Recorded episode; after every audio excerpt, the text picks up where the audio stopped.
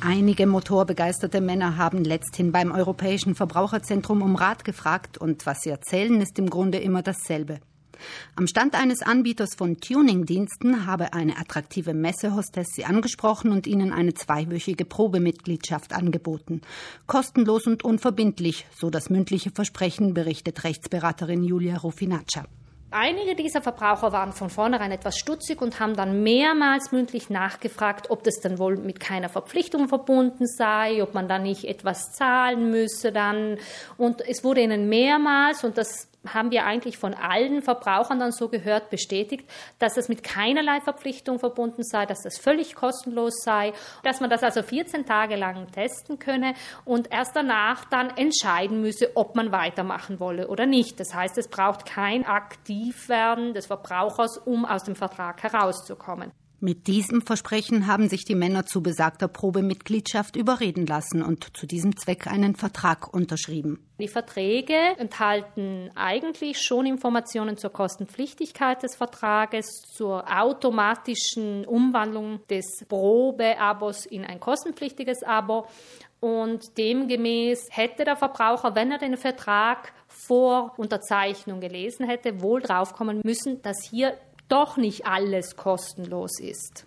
Tatsache ist, alle, die einen solchen Vertrag für eine Probemitgliedschaft unterschrieben haben, sind rund zwei Wochen später dann mit herzlichen Glückwünschen zur Mitgliedschaft zur Kasse gebeten worden.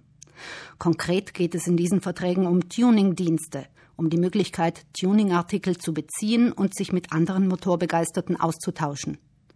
Angesichts der zahlreichen Anfragen im Europäischen Verbraucherzentrum gehen dessen Beraterinnen davon aus, dass der Anbieter der Tuningdienste systematisch auf diese Masche zurückgreift und potenzielle Interessenten bewusst in die Irre führt. Man unterschreibt vielleicht zu leichtfertig, weil man ja im Nachhinein auch nicht Lust hat und auch nicht mehr unterscheiden kann, wo man was unterschrieben hat und was man da dann alles an Füllern Materialien mitbekommen hat.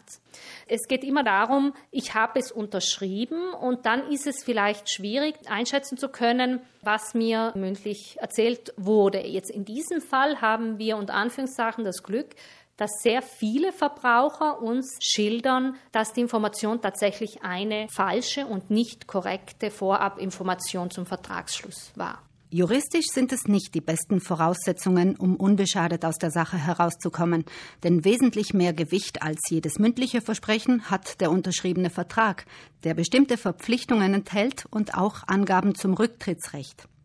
Was das Rücktrittsrecht bei Messeverkäufen angeht, sind die Regeln leider nicht klar. Das ist eine sehr umstrittene Frage. Europaweit ist die Rechtsprechung sehr kontrovers, aber man kann sagen, dass es nicht automatisch ein Rücktrittsrecht bei Messeverkäufen gibt. Das heißt, wenn ich einen Verkäufer habe, der mir dieses Rücktrittsrecht vertraglich zusichert, dann kann ich es vollumfänglich in Anspruch nehmen.